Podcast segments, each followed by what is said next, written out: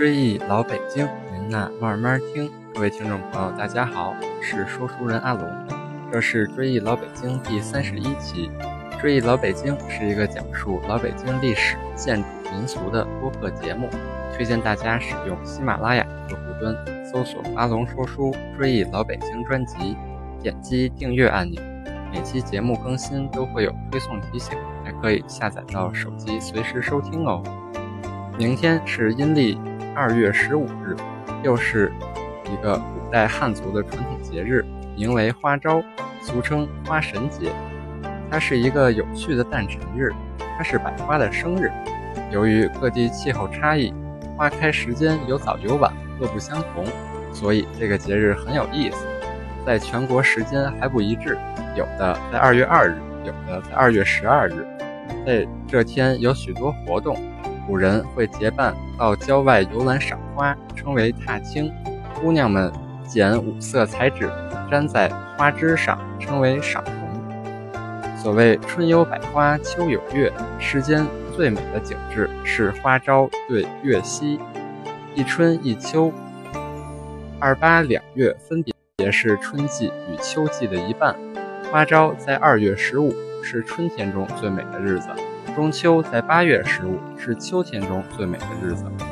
花朝节由来已久，最早春秋的文献中就有记载。一般在公历日期三月份，大致在惊蛰到春分节气之间。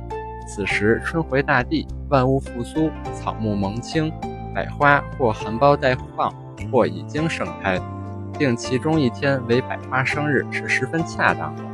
世界上像中国一样定出花的节日的民族可真不多，可见中华民族对花的热爱有悠久的传统。这正是“百花生日是良辰，未到花朝一半春。万紫千红披锦绣，上老点缀贺花神”。咱北京以二月十五日为花神生日，这个时候的老北京风俗有哪些呢？在明清时期的北京。花农一般都住在右安门外南边的草桥和丰台一带。据明代人刘同《地经景略》记载，右安门外南十里桥、方十里都有泉水，湖边有泉水，很适宜养花种花，所以附近之人都以种花为业。每天早上有数千人背着花到京城中售卖。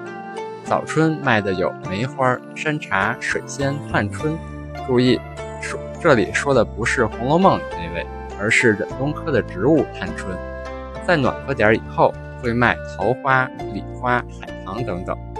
《地经岁时记胜》这本清代北京民俗大全中记载，北京文人雅士到了这天会赋诗歌唱，走出郊外去各大名园赏花。那么清代宫廷这天节日怎么度过呢？据《德龄回忆录》记载。在慈禧与光绪皇帝的早朝完毕之后，他随慈禧来到颐和园。这个时候，太监们早已准备好了很大的红黄丝绸摆在那儿了。宫眷们把它们剪成两英寸宽、三英寸长的许多小条。慈禧太后取条红绸，取条黄绸，系在一朵牡丹花的干上。这个活动表示把丝绸作为礼物献给花神，装扮花神。那么，为什么选择牡丹花呢？是因为古代把牡丹花认为是百花中的皇后。北京的牡丹以丰台花香为最佳，优良品种有关锦红、梨花雪、白玉带等不下数十种。随后，所有的宫眷、太监、宫女们纷纷拿了红黄的绸带，和学着太后的样子系在各种树木花草上。这事儿废去了整个早晨，满园中变成了一幅美丽的图画。宫眷们华丽的衣服和碧绿的树木，以及随风飘动的丝绸与美丽的花草交相辉映，煞是好看。随后，德龄跟随慈禧到德和园大戏楼看戏。宫廷不同节日会有相关的节日戏剧上演。在花朝这天所演的是树神、花神来祝寿的故事。古人认为一花一木都有特殊的神，树神为男，花神为女。剧中各种演员的服装都很鲜艳，又得与花木的颜色相仿，如扮荷花的人穿的衣服是粉粉红色的丝绸做的，表示荷花；外套用绿绸做成，表示荷叶。当舞动时，就好像一朵真的荷花被风飘荡一样。其余的人装束也都如此。那么这台戏的布景是一个山林，四周围绕着大山石，从石穴中钻出钻出许多小仙人，手中都拿着酒杯。这些小仙人代表金银花、石榴花等小花。后面的剧情更是精彩，那些神仙们聚集着喝酒唱歌，有各种乐器伴奏的声音，温柔悦耳。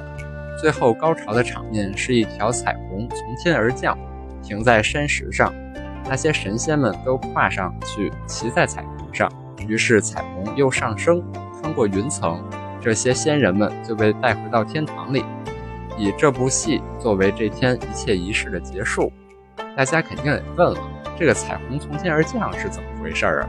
这就不得不提到清代戏台的构造。彩虹估计是当时的一个舞台道具，因为德和园大戏台和故宫畅音阁戏台一样，都是三层，演员们通过多重滑轮的绳子牵引，相当于现在的吊威亚，可以在三层之间来回穿梭。三层代表天地人三界。那么，明天虽然是大风降温，不过至少可以保证没有雾霾，晴空万里。而且碰碰巧也是咱们这个植树节，一个国际的一个节日。各位朋友，明天可以多穿一点，去各大公园赏赏花、拍拍照。在花朝节，同时也是植物植树节的这天，去多欣赏一点这个春天的风景。正如《牡丹亭》里女主角杜丽娘所说：“不到园林，怎知春色如许？”追忆老北京。您那慢慢听，这期节目就到这里，咱们下期再聊。